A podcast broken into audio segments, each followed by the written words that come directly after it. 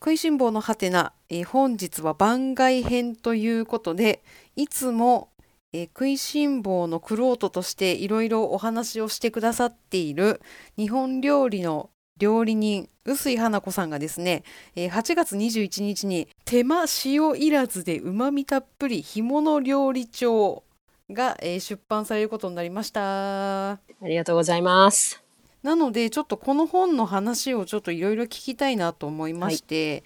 えーでは臼井花子さん改めてよろしくお願いします。よろしくお願いします。8月21日、日東書院より、えー、干物料理帳を出版いたします。はい。ね干物ですよ干物。干物の、うんあの、売れない本になるんじゃないかっていう気満々なんですけど。なんで干物に至ったところから教えてもらえると。一番最初にね、干物が好きなのね。うんまずなね、るほどこれは絶対なんですよね。魚大好き干物大好きってことですそようね。魚も大好き、もちろん魚は大好きです前提魚大好きだけど干物は本当に大好きうーんだって干物って完成された料理じゃないですか、うんあれで、確かに。うん、だって一番最高な状態で一番最高な塩分にしてくれて焼くだけにしてくれるこんなに簡単で完璧な料理になってるものは他にないと思ったのうん、確かにあのーまあ極論レトルトのカレーと同じような立ち位置ですよね。うんそうです冷よ蔵庫から出して焼くあとそはう3分で焼けましたぐらいのテンションですよね。そうそうそうう、んううんんうんしかも冷、凍だとまあ保存も効くしうん、しかもですよ日本には山ほどの干物の種類があるんですよ。あそうですそねこがもうだって毎日食べたって多分死ぬまで食べ終わらないぐらい干物の種類ってあるんですよ。もうそう思ったらはあ飽きることなく毎日干物が食べられるんですよ。うんうんうんうんでその良さを伝えたいっていうのがもう大前提ですよね。じゃあその本に載っているのは干物を使ったいろんな料理みたいな。そうですね。まあ、なんかこう干物を使った料理っていうとまあね例えばパスタにアレンジするとかいろいろその洋風なとうかんエスニックなアレンジもあるんですけど、本来日本人ってもともと干物っていうのは保存食なんですよね。うん、保存してどう食べるかっていうのはいろいろあるわけですよ。もともとうん例えばじゃあちょっとタラの話をしますよ。 タラいきなりですけどタラね。タラも北海道から青森でタラが取れます。はい。ね。うんまあそのタラっていうのはね上がってくるとねどんどんどんどん臭みが出てくる魚なんですよ。鮮度良くないととても臭い。だから産地ではねタラチリとかねお刺身とかねいろんな食べ方するけどちょっといったらもう臭みが出ちゃう。だから、うんちょっと身が痩せたのは干すわけですよ。うんうんうんうん干すもしくは塩をして干すどっちかですね。はいはい。でカチカチになったもの干された身の方はそれがこう北前船に乗ってね、まあ、京都とかね灘の方に行くんですよ。うんうんでそうするとそこでは芋棒っていう料理なの。1週間ぐらいかけはいはいはてその干したタラを戻してエビ元にいる芋棒っていう料理が京都の名物になるわけう。んだいたい京都はタラ取れないから。うんうんじゃあそこで全部都がさ美味しいタラの干物取っちゃうわけですよ。うん。で残ったのが中っていう部分のタラの胃袋ですよね。へえ。で胃袋だけはまた北前船下に行くわけですよ。はい。ちょっといろんな陰謀で北前船っていろんなルート変わってるんですけど途中あの鹿児島ルートみたいなねルートになっていくんですけどで九州でそのタラの胃だけを干した干物っていうのがおろされるんですよ。へえ。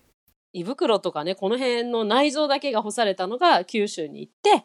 お盆とかへー人が来る時にそれを煮物にして出すんですよ。郷土料理に根付いていったっていう感じですね。うーんだってすごくないですかだって北で取れたタラがそんな干物いろんな形になっていくわけですよ。それも全て魚を干すっていう技術があったからできたわけですよ。確かに。で魚を干す技術って海のない県とかにねたくさんのあの海の食べ物を与えてくれてるし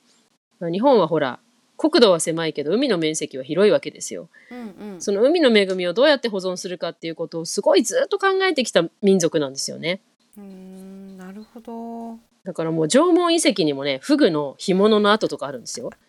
わかります縁起式にもね鮭をどうやって干すかとかねそういうことが書いてあったりちなみにその時代ってお金の代わりに干物だったりとかしたの。うん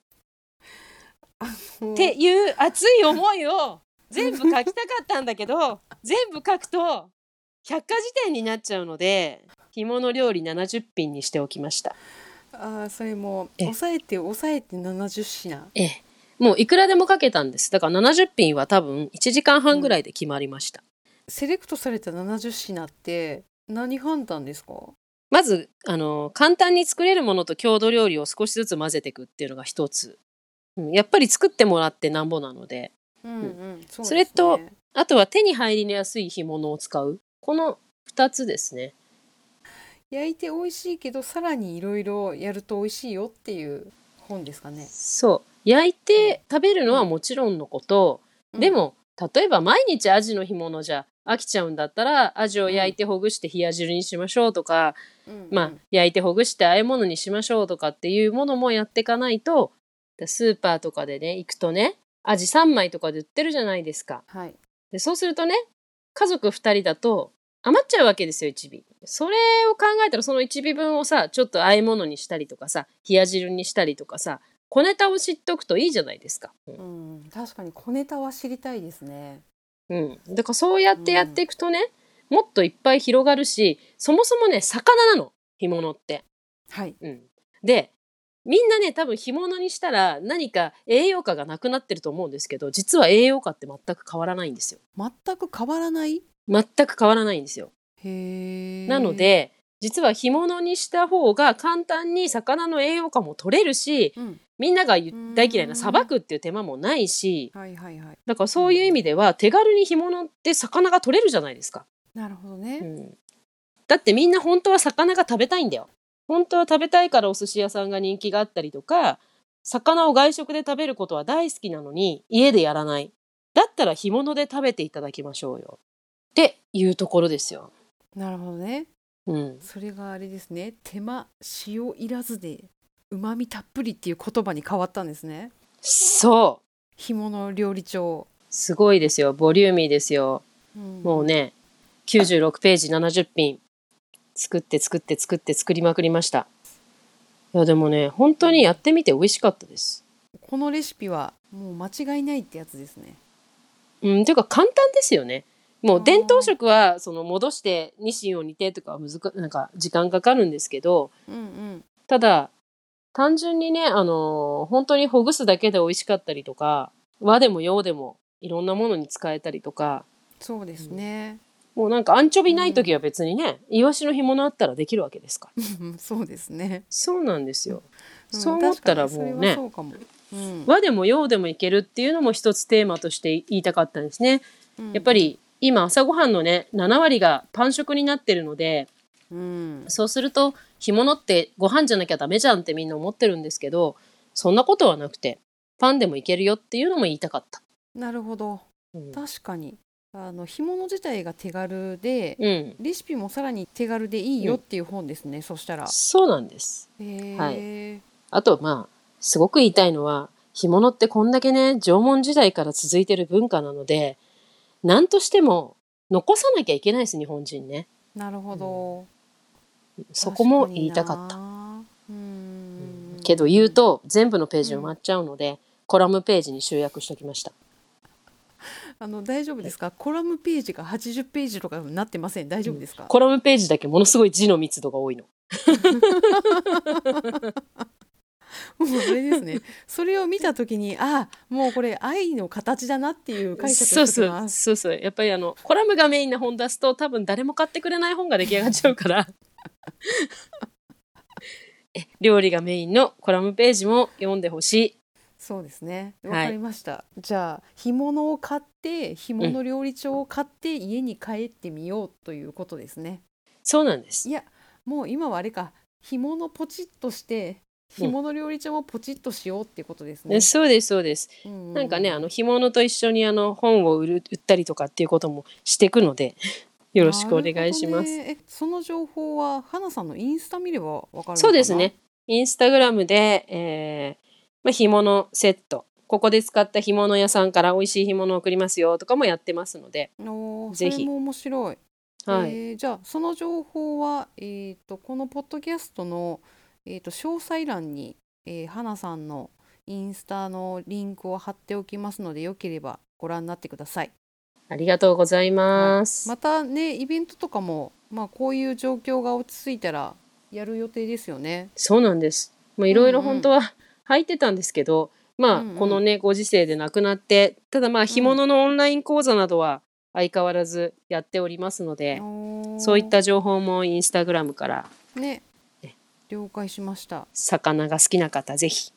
そうですねもう気軽に魚を食べるのに冷蔵庫に干物が1個入っているとすごいバリエーション楽しいよっていうレシあの料理本になってそうですね。そうなんですうんそうあとなんか皆さん多分干物は塩分が塩分がって言うんですけど今の干物って冷蔵保存なので昔ほど塩分実はもうなくってなあるのほど。味噌汁一杯と変わらないぐらいの塩分のものが結構多いんですねだからそういったのも含めてちょっと干物の今っていうのも捉えて本を書いてみました、うんうんはいおーじゃあ2020年干物の今っていう感じですそうです干物最新事情です確まああかのに、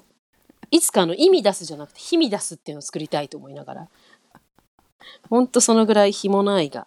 愛して愛してやまない干物愛がそこにあございますー じゃあちょっと愛をひしひし感じながら皆さん手に取っていただければ嬉しいですね。ぜひよろしくお願いします、じゃあ花さん最後にもう一度、えー、8月21日発売の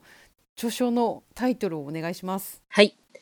えー日東書院から出版されます干物料理長臼井花子ですよろしくお願いしますはーい、ぜひ皆さんもご覧になってください。そしてまた引き続き食いしん坊のハテナでもいろいろ あの素晴らしい炸裂トークをよろしくお願いします。 はいお願いしますまた干物愛も語りますはいそうですね。はい干物の回やったら多分終わらなさそうだな。終わらないねん今もうなんじかゃあタラの話しかできてないサバの話とかもいっぱいしたいもんイワシの話もサンマの話もあるウツボだってあるーエイだってサメだってあるダメだそうですね。じゃうあんちょっとまた別の回で。別の回ではい干物の4月とか。ね干物の5月でやりま すかねよろしくお願いしやりまたいすと思いますやばい。ちょっと干物チャンネルでこれ作った方が早いかもしれないあですね。なるほどあのー食いしん坊のはてな干物チャンネルでいきますかそううんちょっとあの考えておきます。干物チャンネル登録者あーや数ばい3とかねいやーいやわかんないっすよ。これをきっかけにね干物が実は超便利で超うまいしっていうね感じになったら面白いですね。そうでも干物がね、もう家庭で食べられるようになったらなんかちょっとそれだけでも自炊をしたりとかねいろんなもの食べようって思ってる気持ちがうんうん一人一人の中に生まれてきたらいいなとは思います。ねうんなんか缶詰もいいけど缶詰の次うのん魚のステップとして干物ってある気がする。そううなんんです、まあうんグリルでも焼けるしフライパンでもオーブントースターでも焼けるし、うんうんあとはなんだろうな悪いものじゃないっていうとこですよ絶対的に体にとって悪いものじゃないものを食べてるっていう安心そ感うですね。うん、これは大そきれい、はそうかもしれない。うんうんじゃあです。あれまあ今度いつか干物の回で美味しはいい干物の見分け方とか、うんなんかそこら焼辺きもね方とかね、うんうん、ちょっとやりたいですね。うん、やりましょう。もう、はいあの、干物なんて誰が焼いても今時はね、グリルが美味しく焼いてくれるから、うん、確かに。ほんとそれは、もうグリル侮るなかれ。いやじゃ、ぜひ、あの愛が止まらないので、ひとまずここ辺 りでまた皆さんお会いしましょう。またお会いしましょう。はい、ありがとうございましたありがとうございますはーい。